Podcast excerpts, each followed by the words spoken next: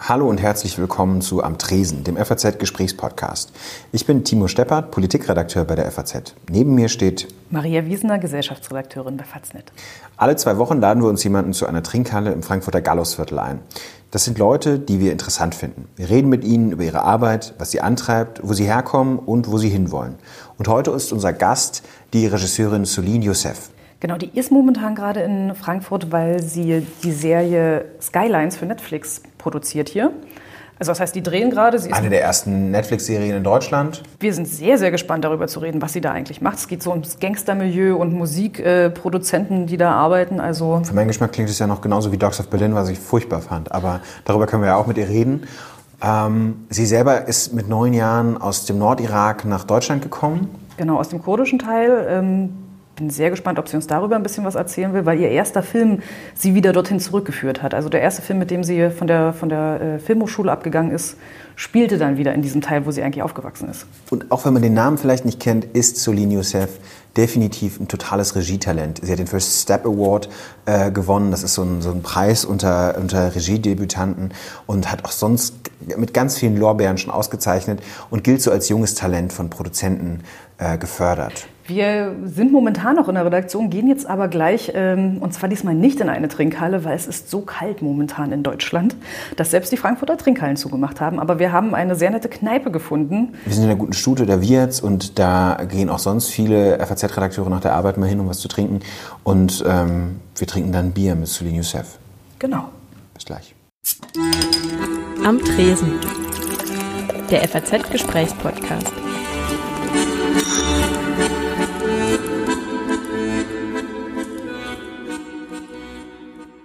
Wir haben ja ganz viel auch über dich gelesen. Eine Frage, die, mir, die sich mir gestellt hat, war so ein bisschen, was stört dich mehr? Dass der Tagesspiegel schreibt, du wärst eine Regisseurin, auf, äh, die sich auf erzählerische Konvention bedacht sei, also offenbar brav, oder ähm, dass du äh, als Vorzeigefilmemacherin mit Migrationshintergrund vorgestellt wirst? Oh, was mich mehr stört, Ja. tatsächlich ein ähm, bisschen was von, von beidem, so. aber ähm, es ist aber schon schwer, dann beschränkt zu werden auf diesen Migrationshintergrund. Also da versuche ich schon eigentlich immer dagegen anzukämpfen, bewusst auch. Und mit meiner Auswahl an Projekten, die ich mache, eben nicht in dieser Schublade zu landen. Und ich glaube, dass mit den Konventionen ähm, und Film, das, dem kann man nicht aus dem Weg gehen, weil man immer Genres oder irgendwie ein Genre oder ich gerne Genre bediene und ähm, gerne irgendwie die Mischung suche aus schon anspruchsvolles Arthouse-Kino, aber Leute auch ins Kino bekommen will. Und ähm, deswegen glaube ich, ist das noch ein bisschen schwierig in Deutschland. Irgendwie In Frankreich ist es gang und gäbe, dass man auch äh, unterhaltsames, konventionelles Kino macht, was aber anspruchsvoll trotzdem ist und künstlerisch, poetisch auch und eine andere Seele hat. Und das ist, glaube ich, in Deutschland immer sehr gespalten, schwarz-weiß irgendwie. Das stört mich. Deswegen empfinde ich das gar nicht als Kritik jetzt. Wie sieht das denn ähm, mit der Netflix-Serie aus, die du gerade hier in Frankfurt drehst? Also du hast die eine der ersten ähm, Serien, die überhaupt von Netflix in, in Deutschland mitproduziert werden. Ähm, das Ganze heißt äh, Skyline. Typisch zu der ersten Assoziation, die die meisten mit Frankfurt haben. Ähm, geht um einen jungen Hip-Hop-Produzenten, der sich zwischen Musik, organisierter Kriminalität und Banken ähm, bewegt. Fangen wir am besten von vorne an. Wie war das? Wie bist du zu Netflix gekommen? Haben die dich einfach angerufen und gefragt? Ja, ähm, nein, das ging schon über die Produktion. Also Sticker produziert das ja mit äh, Komplizenfilm. Und ähm, ich war in Österreich, ich habe gerade eine Serie gedreht. Was Und der Produkt, der, ähm, eine neue Krimiserie für Servus TV. Für Servus TV. äh, unkonventionell, mich zu verbuchen für diese, für diese Serie, die sehr heimisch ist. Auf jeden Fall war ich in äh, Österreich und habe eben äh, diese Anfrage bekommen äh, über den Showrunner direkt, Dennis Schanz, ähm, der die, äh, die Bücher dazu auch schreibt. Und der hatte meinen Film gesehen, Haus ohne Dach, im Kino. Und ich glaube, das hat ihm irgendwie gefallen, dass ich so ein Ensemble erzähl, erzähle in dem Film, beziehungsweise äh, was irgendwie äh, gesellschaftlich-politisches anhand von einer Biografie und eben alle Figuren eine große Rolle spielen. Uns jetzt nicht über nur eine einzelne Hauptfigur erzählt wird. Und ich glaube, das war auch sein Wunsch, Also Skylines eben so zu erzählen als eine Art Ensemblefilm und jede Figur äh, porträtiert oder erzählt eben einen Teil des Themas, was, äh, genau, was innehat sozusagen. In der Haus ohne Dach ist der Debütfilm, den du als Abschlussfilm an der Filmakademie gemacht hast, äh, der in, äh, Nord in Nordirak spielt, wo du herkommst. Ja. Wo wir auch gleich nochmal drüber sprechen, nur so für den Kontext. Das ist der Film, um den es geht. Genau. Wie sieht es denn momentan mit den Dreharbeiten aus? Wie lange dreht ihr hier und wie lange bist du schon hier in Frankfurt? Ähm, in Frankfurt bin ich seit Anfang des Jahres und bleibe bis Anfang März hier. Also mein Blog, ich drehe ja sozusagen die Folgen 4 bis äh, 6 und mein Regiekollege Maximilian Erlenwein, der dreht 1 bis 3, der ist jetzt bald fertig so und dann gibt es sozusagen das Stäbchen an mich weiter und dann darf ich jetzt sozusagen ähm, die restlichen Folgen erzählen. Aber wir haben jetzt auch ganz viel parallel gedreht. Also ich hatte jetzt schon ein paar Drehtage in Frankfurt auch und äh, wir haben auch teilweise in Berlin gedreht im Studio. Also bin da eigentlich die ganze Zeit drin und involviert mhm. sozusagen. Das war auch das Schöne tatsächlich an dem Projekt, dass wir alle gemeinsam auch entwickeln. Also mit der, der Showrunner ist auch darauf also bedacht, dass wir da irgendwie inhaltlich immer zusammenkommen und er sucht auch äh, die Auseinandersetzung. Und irgendwie ist das in so einer Art Kollektiv, mehr und mehr hat sich das entwickelt. Genau. Vom Casting zu den Büchern, zu allem irgendwie, zu dem ganzen Konzept. Also das heißt, ihr habt die Leute als erstes gecastet und dann, dann auf, die, auf die Figuren hingeschrieben sozusagen? Äh, tatsächlich nicht, nee. Ähm, aber ich glaube, äh, es gab schon auch von Anfang an Schauspieler, die, das müsste ich den Dennis nochmal fragen, die von Anfang an standen. Basierend darauf hat er natürlich geschrieben, irgendwie auf diese Figuren. Aber ähm, ich meine, letztlich die, die, die, die Entscheidung sozusagen, in welche Richtung das Projekt geht, was für ein Flair das hat, was für eine Seele das hat und so, das, da ist er schon echt sehr frei und, und lässt halt auch vieles zu und das ist sehr spannend, wenn dann so viele Köpfe zusammenkommen und das dann auch mitwirken oder mit erzählen können. Das ist ganz schön. Nochmal zurück zu dem, zu dem Anruf von, von äh, Netflix in, in Österreich. Was sind da die ersten Gedanken, was, wenn Netflix plötzlich sagt, wir, wir hätten Oder dich war gerne? klar, dass es Netflix ist, weil man ist ja ein Produktionsfirma ja. hat angerufen. Ja, die, die Produktionsfirma hat tatsächlich angefragt direkt für das Projekt für Netflix. Also es war schon klar, dass es eine eine, eine klare Anfrage ist irgendwie. Und als erstes dachte ich nur, oh Gott, ich komme aus diesem Dreh raus und muss direkt in den Dreh rein. Das war meine erste, also ich war jetzt nicht so, ich war natürlich mega, jetzt kommen die Bierreißer. Um das kurz ein bisschen unseren Zuhörern zu erklären, unser Wirt Ivo hat uns gerade vier schöne Pilze gebracht. Denn wir haben noch den Fotografen mit dabei, der gleich die Porträts machen darf.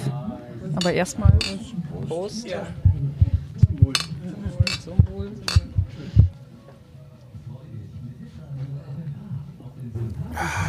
Und wir trinken dir hier an so einem Fässchen-ähnlichen Tisch, auf dem das Ganze auch steht, mit mehreren Kerzen.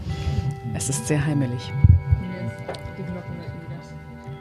Wir haben noch nicht rausgefunden, warum die Glocken läuten, das finden wir später raus. Es wird auf jeden Fall ein Pferd, wenn man reinkommt. Also genau. der, der Anruf, der, der Anruf. Ich war schon perplex. Es, es wurde aber schon angeteased mit einer E-Mail. Also es kam über meinen Agenten irgendwie die Anfrage schon. Und äh, der Anruf war dann eben dieser persönliche Anruf vom Showrunner, der nochmal hinterher sozusagen geworfen hat, wie wichtig ihm das ist, ähm, dass jemand das macht oder dass jemand wie ich sozusagen die Regie dafür macht, weil er das Gefühl hatte oder dass ich das irgendwie verstehe, dass ich aus einer ähnlichen Welt komme und gerne auch Geschichten so erzähle, wie er das macht oder wie er Skyline erzählen möchte. Und deswegen hat sich das eigentlich gut sozusagen ergänzt und bis heute glaube ich auch. Ja. Der Plot, den Netflix verbreitet hat, der klingt für mich ja ein bisschen so vom Klischeehaften, also vom Klischeeniveau her, ja. ein bisschen wie Dogs of Berlin. Ist das so? Hast du daran nicht gedacht? Ähm, nee, weil das ja so total überzeichnet ist und so nach, nach äh, ja. bisschen überdreht. Auch, ja. äh, Überhaupt nicht. Nee? Nee.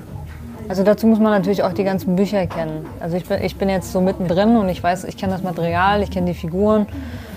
Ähm, Und das ist überhaupt nicht vergleichbar. Es ist natürlich, äh, braucht das so bestimmte Themen, die die Leute irgendwie anfixen, ne? wo man irgendwie Zuschauer bekommt, die, die mit bestimmten Themen was anfangen können. Das ist halt deutscher Hip-Hop, das ist deutscher Rap oder das ist eben das, äh, die Finanzwelt oder halt eben vom Ghetto nach oben. Irgendwie, das sind ja gro große Bilder. Und ähm, ich glaube, damit ist es immer so ein bisschen so, ja, damit catcht man die Leute. Aber wenn man sich die Bücher durchliest oder sich mit der Geschichte auseinandersetzt, ist es schon sehr komplex geschrieben und sehr ambivalent auch. Also die Figuren, die ganze Geschichte wird über die Figuren erzählt. Also da geht es äh, um private Auseinandersetzungen und, und eben die, diese Kompromisslosigkeit auch der, der, also der Gesellschaft innerhalb der Geschäftswelt und die Auseinandersetzung mit ethischen, moralischen Fragen und äh, die Konflikte zwischen Privaten und eben Business. Und da wird schon tief gegraben. Und es ist, äh, dient nicht nur zur Unterhaltung, sondern äh, das sind schon sehr spannende Figuren auch mit komplexen Biografien. Und das ist, glaube ich, der, vielleicht der, der Unterschied oder vielleicht das andere irgendwie, was äh, Skylines auszeichnet, so meiner Meinung nach. Und natürlich die, die Musik. So das Gefühl dafür zu bekommen, wie, wie entsteht denn eigentlich so ein, so ein Track, so? wie entsteht denn eigentlich, ähm, was ist das für ein Gefühl, wenn, wenn Musik entsteht. Ja? Was, ist das, ähm, was passiert irgendwie mit dem, mit dem Musikproduzenten, was, was geht es für einen Weg, irgendwie, wie entstehen diese Kooperationen, wie werden Künstler eigentlich gehypt oder irgendwie, ne? wie erzählt man eine Kunstfigur im Musikgeschäft und irgendwie trotzdem aber auch immer in, im Kontext mit Privatem und Gesellschaftlichem und irgendwie die Konflikte zwischen was gibt man auf, was setzt man aufs Spiel, weil um es nach oben zu schaffen, äh, braucht es ja auch irgendeine Art Kompromisslosigkeit und Ehrgeiz und irgendwie bleibt immer irgendwas auf der Strecke.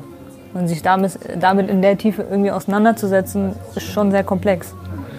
Deswegen finde ich, dass es schon was Besonderes ist. Ist das was, was Netflix besonders gut kann momentan, sich einfach die Freiheit rauszunehmen, zu sagen, wir machen ähm, in, in, der Große Tiefe. Geschichten. Genau. Na, ich glaube, ähm, das machen schon die Leute selbst. Also das sind die Autoren, das sind die Showrunner, das sind die Produzenten, die aber in Deutschland diese Möglichkeit noch nicht bekommen haben. Man hat sie soweit eigentlich öfter eher beschränkt durch Konventionen. So, da kommen wir zurück auf, auf dieses Thema aber eben fürs Fernsehen zu produzieren. Und wenn es fürs Kino ist, gibt es immer nur die Sparte äh, Klamauk oder halt ganz seichte irgendwie Unterhaltungsfilme oder eben halt Arthouse. Und die, die, die sich dazwischen bewegen, gehen halt irgendwie hier ein bisschen verloren. Oder haben vielleicht glücklicherweise irgendwie ihre 100 oder 200.000 Zuschauer, was ja auch schon recht erfolgreich ist. Und ich glaube, was Netflix schafft, ist, Natürlich ist es auch Serie, ja, also über einen längeren Zeitraum horizontal irgendwie Geschichten und Welten irgendwie zu schaffen und Figuren zu beobachten und sie zu begleiten. Da hast du einfach eine andere Erzählform. Ähm, aber was sie tatsächlich schaffen ist, ähm, dass es einfach irgendwie die ganze Zeit am Leben bleibt. Also dass man das Gefühl hat, sie wollen eben nicht immer dieselben Leute besetzen Sie wollen andere Gesichter sehen. Also das ist auch Grundvoraussetzung. Also dass man einfach andere Gesichter zu sehen bekommt. Was man ja irgendwie, man sieht sich ja so satt am deutschen Fernsehen und der Kinolandschaft, also gerade im unterhaltsamen Kino. Ich kann die Leute nicht mehr sehen, weil ich dann immer denke, so ja, ich will jetzt keine Namen nennen, aber wie, wie, also ne, die Filme gleich, gleichen sich ja auch irgendwie alle. Es gibt keine Entwicklung. Und irgendwie ist das, glaube ich, das Spannende an Netflix ist, dass es so ein bisschen was aufrüttelt und, und schüttelt. Und irgendwie habe ich das Gefühl, ja, es ist ein schöner, feiner Zug, auf den man aufspringen kann. Irgendwie. Als Filmemacher wird man auch gefordert. Ja. Was ich schon bei der letzten Serie, die hier in Frankfurt gedreht wurde, ziemlich faszinierend fand, das war ja Bad Banks, äh, wo es um, um Banken und Bankenkrise und, und Manipulation in, in der Finanzwelt ging. Ähm, die haben Frankfurt wahnsinnig krass dargestellt. Also das war, äh, man, man, dachte, man ist in Manhattan eigentlich. Von den, von den Aufnahmen, von der Kamerafahrt, von, von dieser Skyline, die ja ähm, so ein bisschen da drin doch vorhanden ist. Und du sagtest mir. So klein, ne? Richtig, das sagtest du nämlich schon im, im, Telefonat, als wir uns verabredet haben, mit, das dauert ja nicht so lange. Frankfurt ist, ist überhaupt nicht so groß. Ist das auch so eine Herausforderung aus dieser Stadt hier äh, visuell was völlig anderes zu machen? Nee, gar nicht. Es ist alles da. Man muss nur richtig dann hingucken. Also man holt sich dann immer nur so die Highlights natürlich. Ne? Das ist Fiktion. Alles so ein bisschen übertreiben, alles die schönen Seiten dann extrem schön und die dreckigen Seiten dann extrem dreckig irgendwie und hässlich zu zeigen. Und dazwischen bewegen wir uns auch, glaube ich, in, bei Skylines. Das ist ja auch das Schöne, dass du über fiktive Welten auch natürlich irgendwie eine andere Perspektive auf eine Stadt, auf die Gesellschaft, auf Menschen irgendwie kreieren kannst. Ja, ich glaube, ähm, Ja. genau. Ja. Wie ist denn das eigentlich? Das Ding wird dann ja auch in 190 Ländern ausgestrahlt. Das wird ja immer gerne so mitgesagt. Wenn es Ja. für Netflix ist, beim ZDF kann es vielleicht verkauft werden oder so, Ja. dann kommt es in ein paar Ländern. Aber da ist klar, das wird auf der ganzen Welt laufen. Auch schon mal Schiss bekommen, dass das irgendwie vielleicht schief geht oder dass man da was Schlechtes abliefert, dass man vielleicht dann für immer für diese unterdurchschnittliche Netflix-Serie bekannt ist, die mit deinem Namen verbunden ist? Nee, gar nicht. Ich mache mir keine Gedanken darüber. Überhaupt nicht. Weil, weil ich das Gefühl habe, es macht mir selber irgendwie Spaß, daran zu arbeiten. Und ich lerne total viel. Ich entwickle mich weiter. Und irgendwie macht das was mit mir. Äh, ne? Ich äh, habe das Gefühl, es bewegt auch was in mir, diese Geschichte zu erzählen. Und wenn ich das so empfinde, wird sicherlich der ein oder andere auch so empfinden. Und wenn es ein Flop ist, ist es vielleicht, keine Ahnung, für die Zahlen oder für andere, aber für mich ist es jetzt gerade beim Machen nicht. So.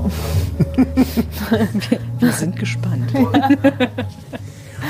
Naja, es ist also manchmal auch echt, äh, manchmal braucht man Glück, manchmal ist es irgendwie die richtige Zeit, manchmal ist es irgendwie, was ist gerade gefragt. Und ich glaube, äh, deutscher Rap oder Hip-Hop ist schon auch echt eine Nische, die so ein bisschen stiefmütterlich auch in Deutschland also, ne, ein bisschen behandelt wird.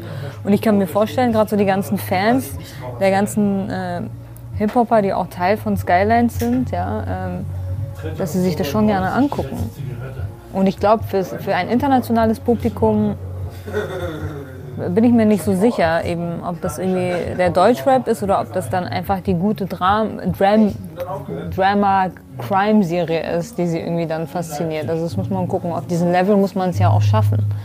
Also wir in Deutschland sind ja jetzt nicht für die erfolgreichsten Serien aller Zeiten bekannt. Also es ist ja schon, da müssen wir auch erstmal hin und es ist okay, wenn wir langsam anfangen. Also, oder? Ja. Ja, wir sind ja heute in der Kneipe. Wir würden mal eine Runde kurze einlegen. Also schnelle Entweder-Oder-Fragen. Ja. Und du sagst einfach, du- für, für Der, was der Blick war Ja, gerade schon entsetzt. Nee, ich hätte jetzt gesagt, so geil. Ja, ja, ja, wenn Ivo vorbeikommt, bestellen wir danach noch die. Im Podcast. Ja. Okay. Okay, also schnell entweder Schön. oder. Zug oder Flugzeug. Äh, Zug. Tee oder Kaffee? Kaffee. Vegan oder glutenfrei? Äh, vegan. Frankfurt oder Offenbach? Kenne ich beides noch nicht so gut. Aber ich würde sagen Frankfurt. Ja. Golf oder Yoga? Golf. Ernsthaft Golf? Ja, also Yoga Golf noch viel schlimmer. Nee, einmal vielleicht. Aber Yoga ist ganz schlimm. Ich, ich und Yoga, das geht gar nicht irgendwie. Deswegen Golf. Golf und ich gehen wahrscheinlich auch nicht. Aber, naja. Ähm, auf Papier oder digital? Ähm, digital, muss ich ehrlich zugeben. Roman oder Sachbuch? Äh, Roman. Ähm, snoosen oder sofort aufstehen? Äh, snoosen. Ganz schön lange auch. Sneaker oder Chucks? Sneakers. Maria. Serie oder Spielfilm? Ah, ui. ja, Spielfilm. Lange wach oder früh auf? Ähm, lange wach. Florian Henkel von Donnersmarck oder Till Schweiger? Oh Gott. Also irgendwas muss auf jeden Fall. Kann man sich enthalten? Das ist schwierig. Eigentlich nicht. Nee? Oh, bitter. Wer ist es dann von beiden? Für oder dagegen jetzt? Ja, für einen müsstest du dich entscheiden. Naja, dann sage ich Florian. Kennt ihr euch? nein. Achso, weil du so vertraut Florian Nein. sagtest. Aber immerhin für zwei Oscars nominiert. Ne? ja, ich weiß, aber, aber nur wegen seinem äh, ersten Film vielleicht. Hast du Werk ohne Autor geschaut? Nee, noch nicht. Aber muss ich gucken. Würde ich echt gern gucken. Hast du den geguckt? Nee, leider nicht. Nur die ganzen Verrisse gelesen. Hast du? Und? Nee? Maria schüttelt den Kopf ziemlich instant. Es tut mir leid, aber ich Okay. kann wirklich nicht so viel Gutes an diesem Film lassen. Wodka oder Gin? Gin. 2015 oder 23 Uhr? Äh, schlafen oder Wann deine Filme laufen sollen? Meine Filme laufen Oder deine sollen? Serien oder was du produzierst. Äh, 2015. Ja? Netflix oder Amazon? Oha. Oha. Das ist bitter. Da ich jetzt gerade was mit Netflix mache, sage ich Netflix jetzt erstmal. ja. Mehr darf ich nicht verraten. Deine Geschichte ist ja auch mit deinen Filmen verbunden. Also wir haben vorhin von Haus ohne Dach gesprochen. Ja. Du bist ja selber mit neun Jahren aus Dohuk, richtig ausgesprochen? Dohuk? Dohuk, ja. Dohuk? Bist du mit deinen Eltern, beziehungsweise dein Vater war ein Jahr vorher schon, dein Vater war ein Jahr vorher schon irgendwie ähm, weggegangen und ihr seid dann nachgezogen. Und ihr kamt dann nach Deutschland. Genau. War dir da klar, dass du äh, dahin erstmal nicht zurückkehren würdest? Mir war überhaupt nicht klar, dass wir gehen. Also wir wurden nicht darauf vorbereitet. Aber wie seid ihr denn dann gegangen? Ich dachte, das, war, das klang so nach so einer bewussten Entscheidung, Vater ein Jahr vorher. Zwischen meinen. Eltern. Ah, okay. Also zwischen meinen Eltern, glaube ich. Und äh, irgendwie schwebte das so, so mit, dass un unser Vater jetzt in, in, in Deutschland ist. Oder dort, der ist ja tatsächlich diesen, diesen ganz schwierigen Fluchtweg damals auch. Mittelmeerroute, ne? Genau. Und er hat uns dann über, glaube ich, Familienzusammenführung damals, 96, 95, 96 dann nachgeholt. Und äh, ich war auch nicht sofort in Berlin. Also ich bin in anderen Städten auch in, in Deutschland sozusagen äh, zur Schule gegangen, habe angefangen und dann musste ich wieder aufhören und dann bin ich irgendwann in Berlin Wo warst du am Anfang? In Leer, in Ost Ostrauderfehn, Ostfriesland. In Wolfsburg war ich. In Oldenburg war ich. Und am Ende waren wir dann in Berlin. Mit neun ist man ja, kriegt man ja eigentlich schon eine Menge, kriegt man eigentlich alles mit. Hast du Erinnerungen an die Städte? Also so positive, Ja, negative? total, total. Also ich habe eine ganz, ganz enge Verbundenheit zu Ostfriesland. Ich weiß nicht warum, aber wahrscheinlich ist das die und eine ganz, ganz üble Verbindung zu Wolfsburg. Da will ich auch, glaube ich, nie wieder hin. Tut mir leid, dass ich das jetzt so sage. Deine Erfahrung? Ja, soll sich niemand äh, vor den Kopf gestoßen fühlen. Aber ähm, ja, Leer war oder Ostfri äh, Ostrauderfehn war echt eine, ein schönes Gefühl irgendwie des Ankommens, weil es war eine kleine, sehr idyllische, wirklich sehr eine kleinen, kleinen Stadt, ja, oder nicht mal Stadt, ein Dörflein. Ähm, War das die erste Stadt? Genau, und das war der erste Ort. Und da haben wir ein halbes Jahr verbracht. Und da habe ich angefangen, Fahrradfahren zu lernen, bin Pferde geritten, zum ersten Mal geschwommen und in der Schule gelandet, wo das irgendwie alles kunterbunt ist und Kinder ganz anders unterrichtet werden. Als, also als Kind wird dir das natürlich bewusst, ne?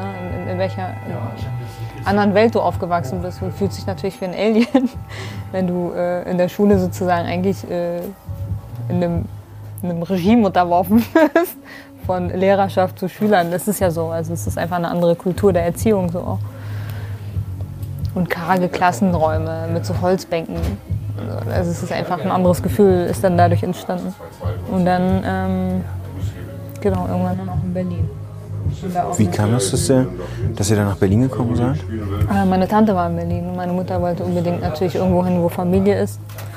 Und sie hatte Tolles auch zu berichten tatsächlich über Berlin und wie groß es ist und wie, wie viele andere Freunde auch tatsächlich da sind von meinen Eltern. Deswegen war das, glaube ich, der nächste Ort irgendwie, wo sie hin. Natürlich auch wegen der Arbeit. es Dein Vater hatte vorher bei einer Ölfirma gearbeitet, deine Mutter in einer Anwaltskanzlei. Nee, das sage ich immer falsch. Dafür hat sie mich schon auch angekackt. Also sie war. Okay, dann machen wir das jetzt hier. genau, offiziell machen wir. Meine äh, Mutter hat in der Verwaltung äh, gearbeitet, sozusagen bei der Behörde. Genau, das sagt sie mir jetzt auch. So ver verbeamtet war sie auch. Genau. genau. Wo sind die groß geworden?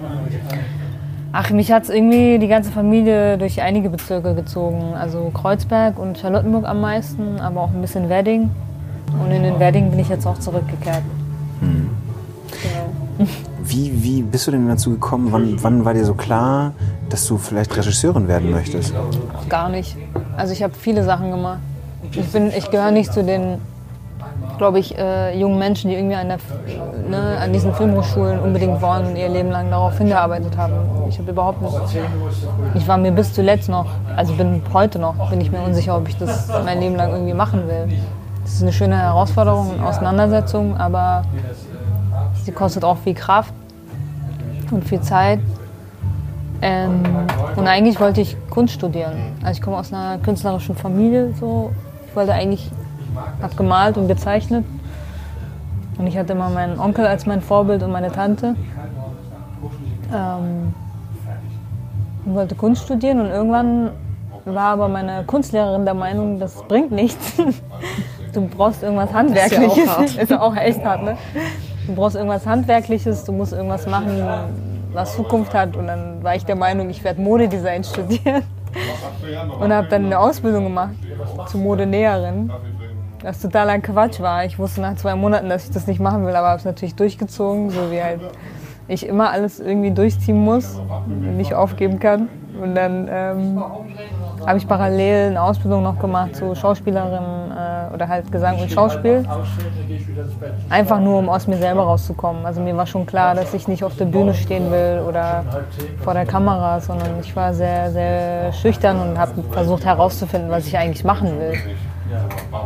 Und das war echt eine tolle Ausbildung. Die hat noch mal so ein bisschen was aus mir rausgekitzelt und mich eigentlich dazu gebracht, zu akzeptieren, dass ich irgendwie alles will. So.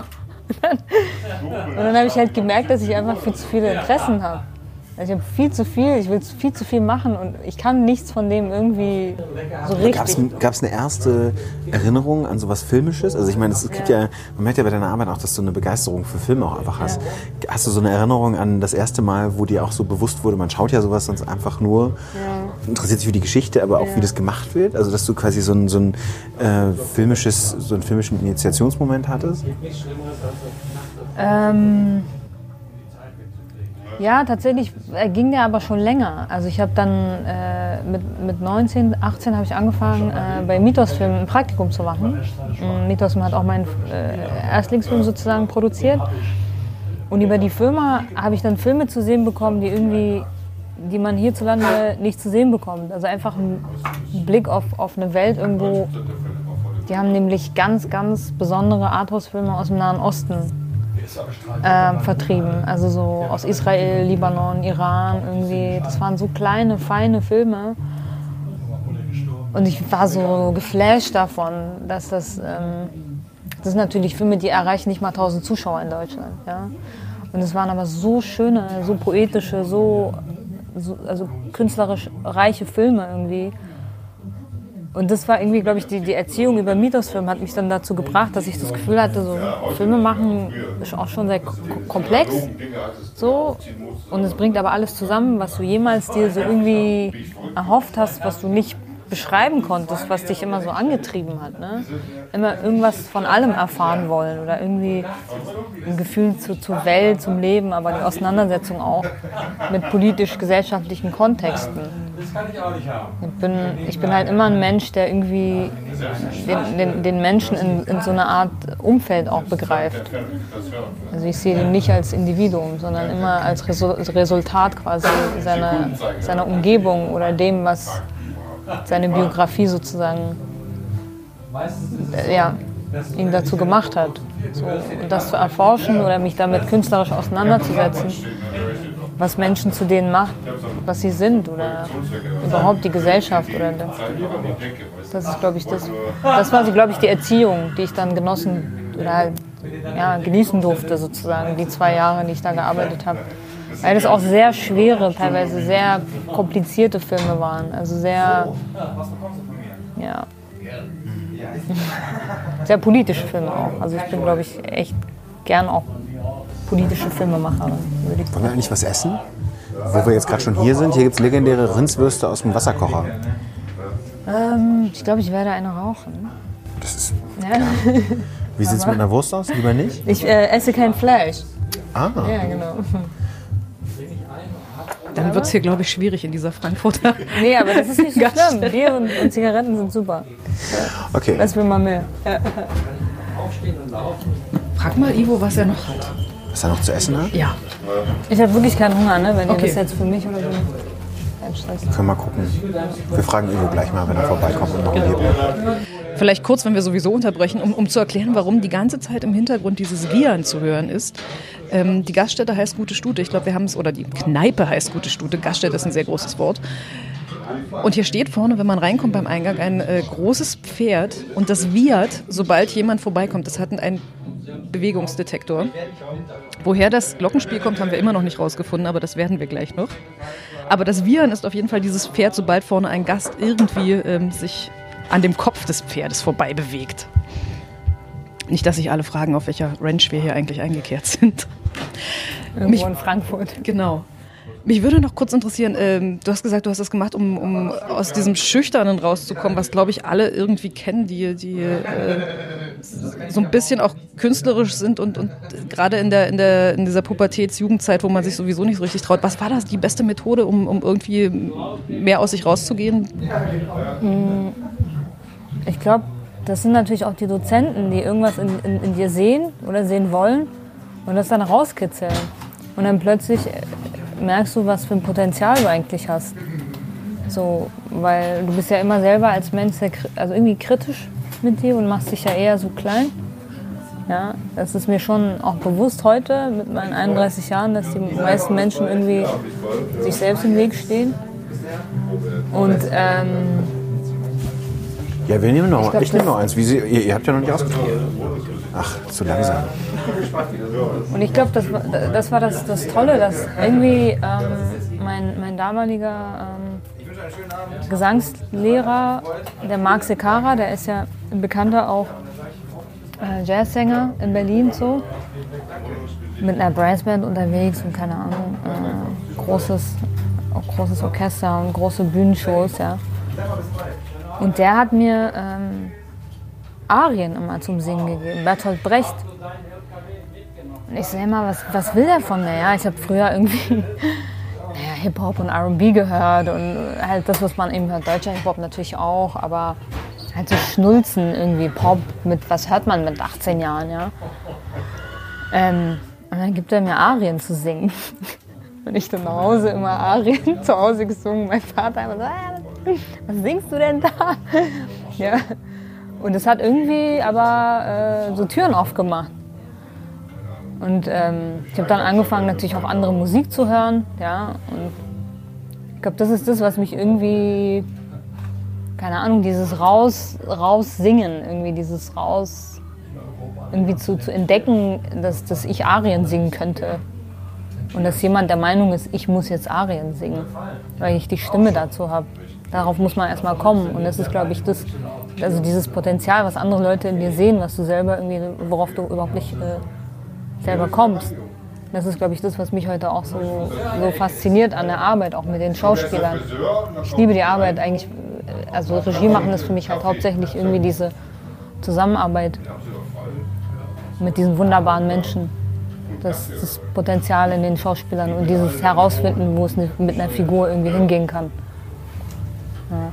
Das Echte, das Authentische irgendwie. Äh, Genau.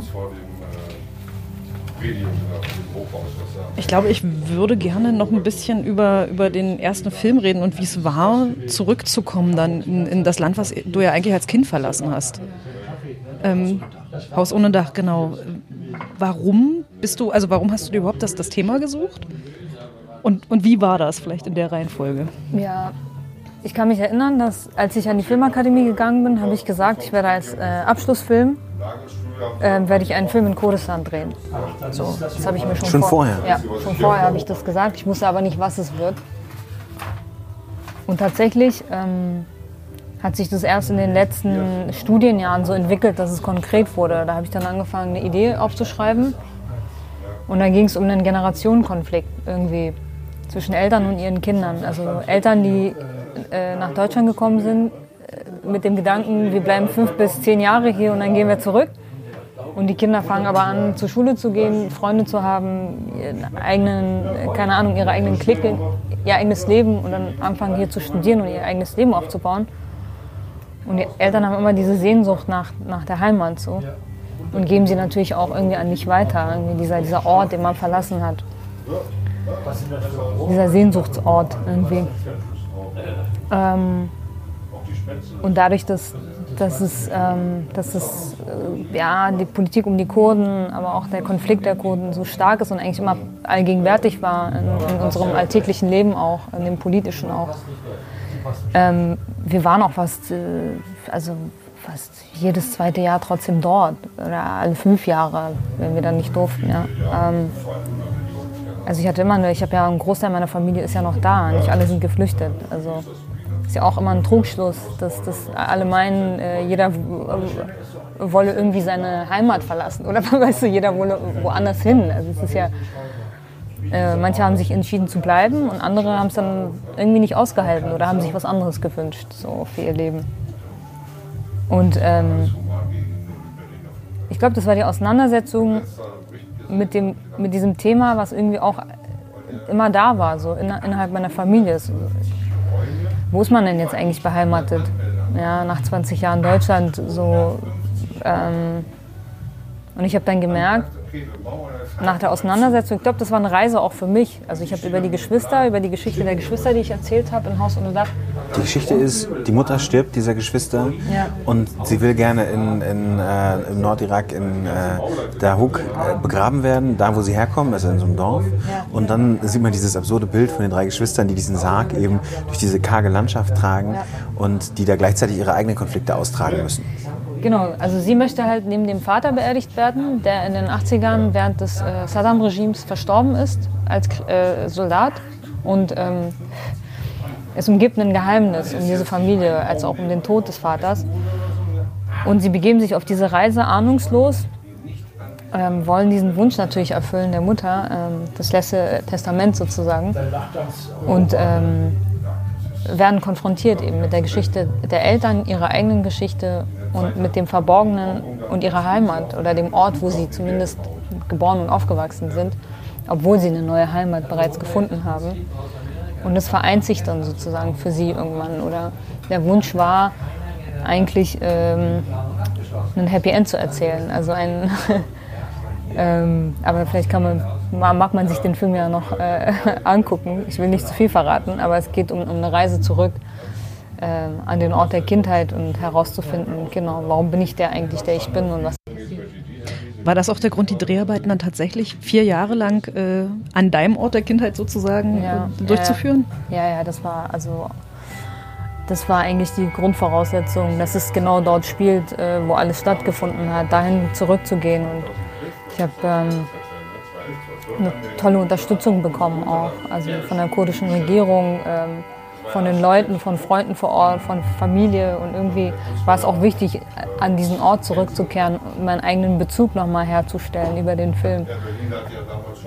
Und mir auch selber über viele Dinge klar zu werden. Ich glaube, für mich ist es immer, also jeder Film oder jedes Projekt, das ich mache, ist immer eine Reise zu irgendwas, was ich irgendwie selber rausfinden will. Das habe ich heute auch begriffen. Auch, ich weiß nicht, auch Skylines ist irgendwie ein Projekt, was irgendwas in mir auslöst, was ich irgendwie herausfinden möchte. Vielleicht ist es das Thema irgendwie Privates und Geschäftliches und wie das eine das andere beeinflusst und die Ethik und Moral hinter den Dingen, die wir machen. genau. Was hast du, was hast du in, in, im Nordirak dann rausgefunden in, in, in deiner kurdischen Heimat für dich? Für mich? Ah, dass es alles ein Geschenk ist. Das ist alles. Ähm, ich dachte ja immer, ich bin benachteiligt. Also ich habe mich immer ähm, als Jugendliche, als auch mit meinen 20 Jahren irgendwie hatte ich immer das Gefühl, ich muss schneller laufen, ich muss rennen, ich muss viel mehr machen, um hier anzukommen und um irgendwie annähernd so gut zu sein wie der Rest. Ja, weil ich irgendwie ähm, natürlich anders aufgewachsen bin, anders sozialisiert, aber auch anders gelernt habe, auch in der Schule. Ja. Und äh, das fing schon damit an, dass ich äh, in, der, in der Schule immer die, die Beste war, so in, in, in, weißt du, in Kurdistan. Und dann kommst du hier hin und gehst mit einer Hauptschulempfehlung raus aus der Schule, musst dann erstmal überhaupt deinen Realschulabschluss schaffen ja, und willst aber eigentlich studieren, hast aber überhaupt keine, also hast keine Basis dafür, weil ähm, deine Eltern können dir nicht helfen, du hast nicht die finanziellen Mittel sozusagen. Und nur mit Glück und mit den richtigen Leuten und den Lehrern an deiner Seite habe ich es irgendwie dann geschafft. So. Und ich glaube, ich habe immer im, als Nachteil empfunden, fremd zu sein oder äh, woanders herzukommen und kein Teil, kein Teil zu sein, auch nach 20 Jahren vielleicht. Das klingt total bescheuert, weil ähm, klingt vielleicht bescheuert oder nicht nachvollziehbar, aber dann habe ich gemerkt, dass es ein, ein totale ein, ein Geschenk ist, dass es ein Reichtum ist, irgendwie aus diesen Welten, aus diesen beiden Welten zu stammen. Und dass ich auch durch meine andere Art der Erziehung teilweise heute andere Zugänge habe zu Geschichten und zu Menschen auch, dass ich sie vielleicht anders verstehe oder Geschichten eben anders erzählen kann und eine andere Empfindung habe oder vielleicht anders rieche und schmecke oder irgendwie, keine Ahnung. Das, also ist ja, spielt ja alles immer eine Rolle, wenn man Kunst macht. Ne? Was für Empfindungen hat man? Und irgendwie ist das alles, äh, hat sich das so gefügt. Und das habe ich, glaube ich, herausgefunden. Dass es diesen Ort gibt, der nicht nur irgendwie Drama und Tragik und Tragödie und Traumata in sich hat, sondern mich eigentlich, ja, offener macht. So ja, für das große Ganze oder sowas. Ich weiß es nicht. West und Ost oder Orient und Occident. Klingt nach einer sehr, sehr versöhnlichen Recherche eigentlich für dich selber. Ja, schon. Hat lange gedauert. Ist das was, was verbindet, wenn man. Also auch Regisseure mit Migrationshintergrund, das ist ja lange irgendwie das Problem gewesen, dass es eigentlich wenige gab. Da war immer Fatih Akin die Rede davon. Denn äh, jetzt gibt es viel mehr Namen, von denen die Rede ist, die ich jetzt auch gerade gar nicht alle präsent habe. Zum Beispiel die äh, Kollegin von Ihnen, die 24 Wochen gemacht hat. Ja. Äh, da sind so viele Namen, die dazukommen. Hat das was damit zu tun? Also wie kommt es, dass jetzt gerade in den letzten Jahren immer mehr auch Künstler äh, in der Filmbranche eine Rolle spielen, die einen Migrationshintergrund haben? Ja. Ah, ich glaube, ähm, ich glaube, oder ich hoffe, dass man sich äh, bewusst geworden ist, dass, ähm, dass diese Geschichten auch ein Teil der deutschen Geschichten oder der deutschen Geschichte ist. Also dass man akzeptiert hat, dass Deutschland vielleicht auch ein Migrationsland ist. Also, und dass es auch was Schönes ist, vielleicht auch eine Bereicherung, dass es hier auch Subkulturen gibt und nicht irgendwie Ghettos. Ja, also, ähm, ich glaube aber auch, dass dass es immer internationaler und immer globaler wird. Auch das Film, also sieht es ja auch anhand von Amazon und Netflix so. Und dass es immer spannend ist, irgendwie äh, Geschichten aus Submilieus zu erzählen. Irgendwie ähm, unkonventionell, da wären wir wieder bei dem Wort. Vielleicht anderes, also auf, auf Welten zu blicken, die verborgen sind vielleicht und sie zu begreifen oder sie, ja,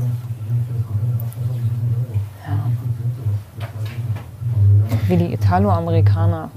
Mhm. Weißt du, was ich meine? Also so ja. die Bewegung der ganzen Mafia-Filme oder sowas in den USA. Also ist es ähnlich? Ich weiß es filmhistorisch nicht. Ja, irgendwie schon, glaube ich. Also das sind, glaube ich, einfach... Ähm, das ist eine Spiegelung sozusagen einer Gesellschaft im Kleinen. Ich meine, uns interessiert natürlich auch einfach die Geschichten, also äh, die Geschichten von da, wo wir nicht unbedingt sind. Also ja. die finden wir ja am spannendsten. So ja, wie bei Skylines, wir haben ja alle, also die Mehrheit der, der Leute in Frankfurt hat ja auch nichts mit organisierter Kriminalität, Hip-Hop oder Bankern zu tun. Äh, und dann interessiert einen das. Und außerhalb Frankfurts erst recht, dann sind es so die Themen, die einen irgendwie triggern. Ja klar. Das ist auch spannend natürlich. Ne?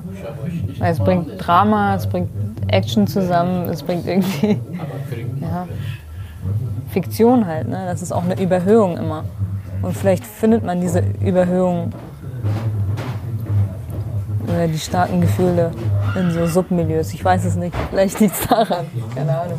vor dem, Farben, vor dem Hintergrund, dass du eigentlich in den Beruf fast ein bisschen reingerutscht bist. Ja. Welche Rolle spielte das eigentlich, dass du diesen First Step Awards, der Award dann mit dem äh, Film Haus ohne Dach gewonnen hast? Also du warst auf einmal so das bejubelte Talent. Wie ja. ist denn das passiert? Das klang ja alles so ein bisschen so, ja, und dann kommt das und dann kommt das und alles so. Mm. Wie, wie kam das auf einmal? Wie, wie hast du das in Erinnerung? Das war totales, also klar, Glück auch, auf jeden Fall. Aber ich hätte sowieso die Sachen gemacht, die ich heute auch mache. Also ich, es hat jetzt nicht beeinflusst, wie ich auf die Dinge gucke oder welche Projekte ich annehme. Ich habe natürlich, ähm, dadurch wurden dann Türen geöffnet und vielleicht traut, trauen einem Menschen viel mehr zu, weil man jetzt irgendwie von außen die Bestätigung bekommen hat. Klar, definitiv. Und natürlich hat man auch dadurch eine Förderung. Also man kann erstmal so ein Jahr ausatmen, so, wenn man ein bisschen Geld hat und kein, kein Hassel irgendwie, wo kriege ich mein Geld jetzt äh, zustande, direkt nach dem Studium, wo ich noch eigentlich ziemlich viel noch zurückzahlen muss. So. Also auch Ähm, BAföG studiert. BAföG, ja. ähm, und das ist, glaube ich, was. Ähm, ja, das ist irgendwie so ein, so ein Stempel, wie als würde man, ne, so, ein- so ein Siegel, dass man das kann, dass man das machen kann, dass man irgendwie dazu fähig ist, Filme zu machen, glaube ich. Aber man braucht das nicht unbedingt, natürlich nicht, aber das ist nochmal so, man wird so hervorgehoben. Ja. Und das hilft natürlich total, dann gucken die Leute anders auf dich. Also dadurch habe ich auch äh, einen Zugang irgendwie zu, zu interessanteren, also sehr, sehr interessanten Produktionsfilmen bekommen. So. Unter anderem Nico Hoffmann, der mal Ah, zitiert Nico war wurde, schon dass er. immer. Ach, war schon immer. Ja, ja, Nico war Der ja einer der wichtigsten Produzenten äh, überhaupt Nee, nee, ist. Nico ist Von Ufa, ja. Nico war schon mein Dozent und er kennt meine Projekte, seitdem ich irgendwie an der Filmakademie angefangen habe zu Habt ihr jetzt was zusammen mal gemacht? Weil in einem Artikel über, über dich, äh, Ja. beziehungsweise über was anderes, wo du auch zitiert, äh, wo du auch vorkommst, hieß es, dass ihr gerne mal was zusammen machen wolltet. Also mit Nico würde ich, äh, ich mit der UFA äh, ähm, habe ich auch gerade ein Projekt in Entwicklung tatsächlich seit Jahren. Das ist jetzt ein bisschen liegen geblieben, weil ich gerade sehr viel drehe, aber ähm, es ist auch eine Romanadaption. Und ansonsten ist die UFA irgendwie schon immer. Von welchem Roman? Äh, Ohrfeige heißt er von Abbas Keda. Genau. Und ähm, ach, also die, die, die Verbindung zu Nico ist eine ganz andere, glaube ich, weil er so ein bisschen auch mein Mentor ist und weil, wir, weil ich ihn natürlich anders kennengelernt habe in dieser Dozenten-Studenten sozusagen Beziehung. So. Und ich das Gefühl hatte, der hat mir schon immer sehr viel zugetraut und schon immer gesehen, dass ich eine ganz eigene Perspektive auf die Dinge habe und sie immer auch befördert und gefördert hat. So. Und dafür bin ich ihm auch sehr dankbar. Das ist zum Beispiel auch einer, einer der Menschen sozusagen neben zum, meinem Dozenten Bernd Lange, der auch das Drehbuch von Haus ohne Dach ähm, sozusagen mit begleitet hat und eigentlich äh, zu dem gemacht hat, was es ist auch. Ähm, das sind, glaube ich, so die Menschen, die dann so ein bisschen deinen Lebensweg auch mit begleiten und irgendwie in eine Richtung geleiten. Klingt so ein bisschen, als, als hättest du das, wovon du sprachst, mit diesen Menschen sind nicht isoliert, sondern man ist irgendwie immer das Kollektiv und das, wo man herkommt. Ähm, als wenn dich das durch deine Projekte eigentlich immer begleitet hat. Hast du, hast du so ständig Leute, die du eigentlich konsultierst, gute Freunde, immer noch Mentoren oder ist das mittlerweile was Eigenständiges geworden? Nee, schon immer.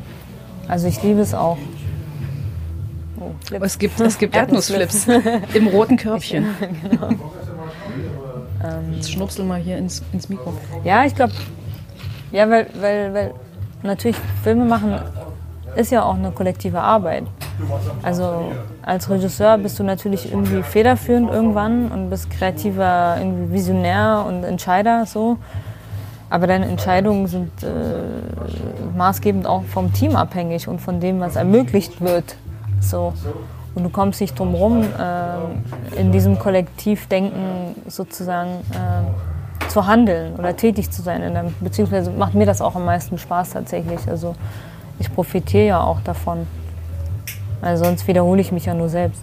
Wenn ich irgendwie, äh, also weißt du, wie ich meine? Wenn, wenn ich irgendwie keine, keine Auseinandersetzung habe und oder nicht reflektiert werde oder niemand mir den Spiegel vorhält. Oder Kein so. Widerspruch dann. Ja, eben. Eine Reibung auch da ist.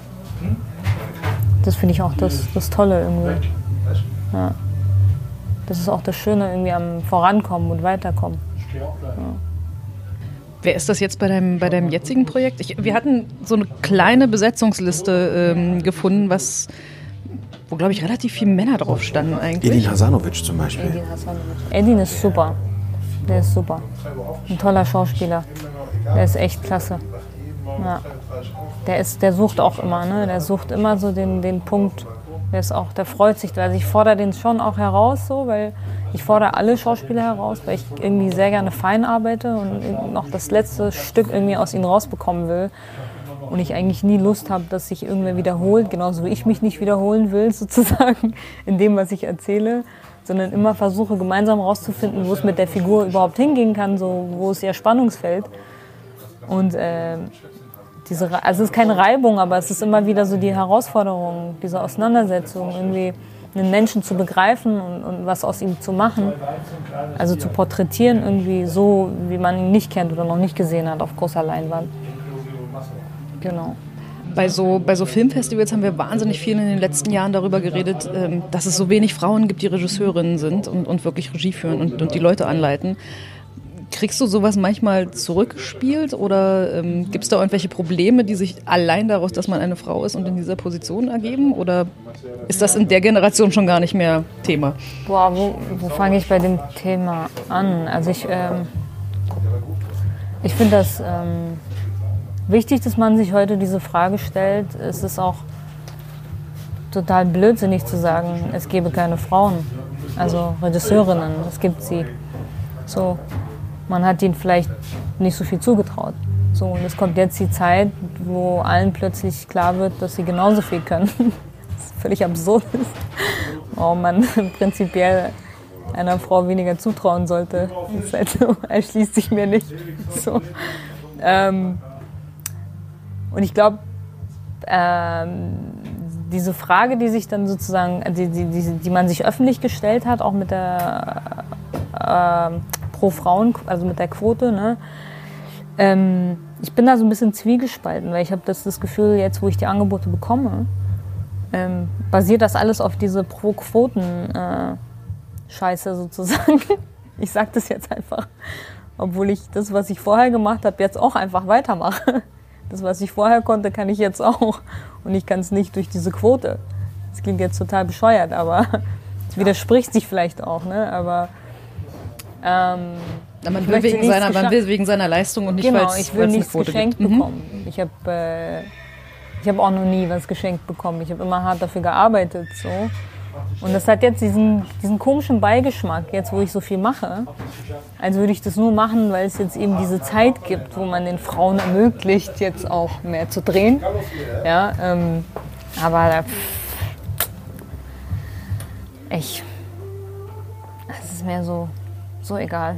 Also ich mache mein eigenes Ding und dann. Ähm, Was heißt, es gibt auch keine, es gibt auch keine Vorfälle oder irgendwelche Kollegen, die komisch reagieren oder, oder sowas? Oh doch, ich muss mir schon ziemlich viel anhören. Was denn? Ja. Also ich glaube, das passiert auch unterbewusst. Das ist gar nicht so. Das ist gar nicht böswillig, würde ich jetzt mal sagen. Ich glaube, das ist einfach so, weil sich das so festgefahren hat oder fest so ein Bestandteil ist, ähm, dass man dass man Frauen einfach weniger zutraut. So, und dann plötzlich merkt man, und dann ist es eine Überraschung. Komischerweise werde ich immer äh, ein bisschen unterschätzt, was immer gut ist. Ich werde immer unterschätzt. Und dann kann ich die Leute nur überraschen, weil ich weiß, was ich kann. So, ja. Und dann ähm, stehst du da und dann merken die Leute so, ähm, dass du viel schneller bist und viel besser und äh, viel akkurater, viel effizienter als viele Männer, mit denen sie zusammenarbeiten. So, dass du Figuren auch anders erzählst, viel sensibler, viel feiner. Vielleicht hat es was damit zu tun, dass ich eine Frau bin, ich weiß es nicht. Vielleicht hat es auch einfach mit mir was zu tun, ja. Aber ähm, es ist einfach absurd, dass man sich heute noch diese Frage stellt. Also wie, warum man nicht schon viel früher darauf gekommen ist, dass wenn man, dass man mal Filme macht, wo es um Geschichten von Frauen und Männern geht, warum man da nicht eine, einen Ausgleich schafft, ja, und äh, beide Seiten ein Teil dieser ganzen Entwicklung werden lässt. Egal, ich rede auch nicht nur vom Film, ich rede von allen Branchen. Also man kann ja nur vom Gegenüber profitieren. Ich weiß auch immer nicht, warum alle Angst vor Frauen haben. Ich habe das große also Gefühl, dass die meisten Männer in diesen hohen Positionen. Ihre größte Angst sind Frauen. Aber das, was Klingt du schon gesagt hast, man ist, dann, man, man, ist dann schneller und effizienter und ähm, es hat sich ja so ein System festgesetzt, dass dann doch relativ viele Männer in Positionen sind, wo man jemand finden würde, der effizienter, schneller, besser ja, das ja. machen könnte. Genau, eine Frau zum Beispiel. Mein Kollege ist sicherheitshalber ganz ruhig geworden. Nein, nein, nein, nein, nein, nein. Er stimmt uns zu. Still. Absolut. Ähm, nee, aber wir diskutieren heute noch. Also ich diskutiere mit meinen äh, weiblichen Regiekolleginnen öfter darüber heute. Äh, weil wir natürlich jetzt heute immer auf diese ähm, Sachen angesprochen werden, auf diese Thematiken. So Frauenquote, Frauen in der Filmbranche und so weiter und so fort. Aber brauchst also du nicht, halt doch eine, nicht, nicht ja, doch eine aber man will ja nicht darauf reduziert werden. Das ist ja Quatsch. Man will ja nicht. Es gibt natürlich auch einfach weniger Frauen, die Film studieren oder Filme machen, das ist schon klar. Und ich finde, diese das sollte sich dann auch so halten. Also man muss dann jetzt auch nicht irgendwie bei jedem zweiten Film eine Frau engagieren. Also ich meine, man muss einfach den Besten für irgendwas engagieren. Ja. Aber prinzipiell davon auszugehen, dass Frauen schwieriger sind und weniger können, ist halt echt. Und das ist halt der Beigeschmack sozusagen, der immer so ein bisschen mit, mitschwebt ist. Ja. Ich glaube, wir machen noch eine letzte Runde, oder? ja. Wir haben noch so drei Fragen zum Abschluss. Ähm, vielleicht als erstes, wenn du jetzt entscheiden könntest, du machst einen Film, egal welches Budget, egal was das Thema ist, und du hast drei Leute, mit denen du das zusammen machen kannst. Wer ist das? Du meinst vor oder hinter der Kamera? Das kannst du entscheiden. Okay. Also das heißt, du kannst natürlich auch nach den Sternen greifen. Alles ist möglich. Ich würde sehr gerne wieder was mit Mehmet Aktaş machen. Das ist der Produzent von Haus ohne Dach. Ähm, ich würde auch sehr gerne vor allem mit ihm eine kurdische Geschichte wieder machen, weil ich glaube, der ist der beste Produzent dafür. Weil uns auch natürlich einfach kulturell und ja, persönlich auch viel verbindet. Ich bin ja bei ihm sozusagen filmisch groß geworden. Ähm, ansonsten würde ich mich freuen, wenn ich äh, zum Beispiel mit dem äh, Showrunner von Skylines äh, irgendwas äh, Neues oder anderes machen darf und kann. Ich glaube, wir haben echt eine gute inhaltliche irgendwie, ja, Auseinandersetzung und ich habe das Gefühl, das ist so jemand, mit dem ich irgendwie tolle Stoffe entwickeln könnte. Und ähm, ja, bei einem Jetzt so spontan, weil ich jetzt gerade mit ihr drehe, würde ich glaube ich schon gern was mit Peri Baumeister machen. Sie dreht ja jetzt in der Serie auch mit mir. Ich finde sie ganz toll. Die berührt mich total. Das ist so ein toller Mensch. Und das Gefühl so, ich würde sehr gerne irgendwie mal eine tolle Frauenfigur für sie kreieren, die sie spielen darf. Das klingt alles total realistisch. Ja, also ich hätte jetzt gedacht, sowas, jetzt kommt sowas wie, ich wollte immer Ich mal mit. Viggo Mortensen drehen oder so. Ah, ne. Das kommt vielleicht noch in 10, 20 Jahren, aber ich bin ja noch jung, ich bin bleib mal noch realistisch. Das, was ich so in den nächsten 10 Jahren schaffen kann, nehme ich mir gerade vor. Ähm, Wenn es eine Stadt gäbe oder einen Ort, wo du hinziehen könntest und wohnen und was Schönes haben, wo man, wo man bleibt, wo wäre das? Ähm, oh je. So, was wird gewünscht? So nach, nach dem Bauchgefühl würde ich sagen, obwohl mich die Stadt auch echt wirklich auf die Palme bringt. Das ist wirklich meine, meine Geburtsstadt, Dohuk. Genau. Da würde ich gerne, weil ich, das, weil ich einfach das Gefühl habe, wenn ich da bin, ähm, bin ich irgendwie viel mehr am Limit. Also es klingt jetzt total bescheuert, warum würde man irgendwo hinziehen wollen, wo man am Limit ist. Aber ich habe das Gefühl einfach, die Auseinandersetzung und, und diese Reibung ähm, innerhalb der Gesellschaft oder diese, diese Konfliktgeladenheit sozusagen vor Ort, das Politikum natürlich drumherum auch. Ich habe das Gefühl, ich, ich kann da so ein bisschen was schaffen. Ich kann auch was machen, was irgendwie eine, eine größere Weite hat, wo ich noch was bewirken kann. Gerade als weibliche Filmemacherin oder eine der wenigen, die dort ist. Ich glaube, ich kann sie an, an zwei Fingern abzählen, die Filmemacherin sozusagen auch so. Und ich würde irgendwie was gerne zurückgeben. Und das wäre, glaube ich, der Ort, äh, wo ich viel schaffen könnte, was sinnvoll ist. Vielleicht auch für die nächste Generation so, einen jungen Filmemacher, wo ich das Gefühl habe, ich würde auch super gerne irgendwie eine, eine Schule aufmachen irgendwann dort. Oder irgendwie ein Teil davon sein, dort eine Filmschule aufzumachen oder irgendwie sowas. Ja. Was ist. so. Womit möchtest du in Erinnerung bleiben?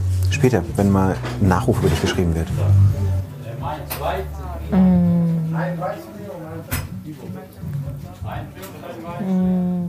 Aus der Perspektive eines Filmemachers gesprochen oder einer Filmemacherin oder egal. Womit ich in Verbindung gebracht werden will in, der Zukunft. Mit Geschichten, die Sinn machen, die die Menschen bewegen. Ja. Ja? Danke. Okay.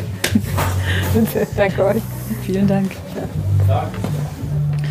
Das war Am Tresen, der FATS-Gesprächspodcast. Diesmal mit der Regisseurin Solin Youssef. Vielen Dank fürs Zuhören. Sie können uns eine Bewertung schreiben oder Sternchen hinterlassen ähm, auf Ihrem Podcast-Player, ähm, auf dem Sie uns gerade hören oder auf unserer Website, wenn Sie es über die ähm, angeschaltet haben. Und Sie können uns natürlich auch Fragen schreiben oder Anmerkungen, was Ihnen gefallen hat oder was Ihnen nicht so gut gefallen hat, gerne per E-Mail ähm, und die schicken Sie an tresen.faz.de. Vielen Dank und Dankeschön. bis zum nächsten Mal. Tschüss. Am Tresen.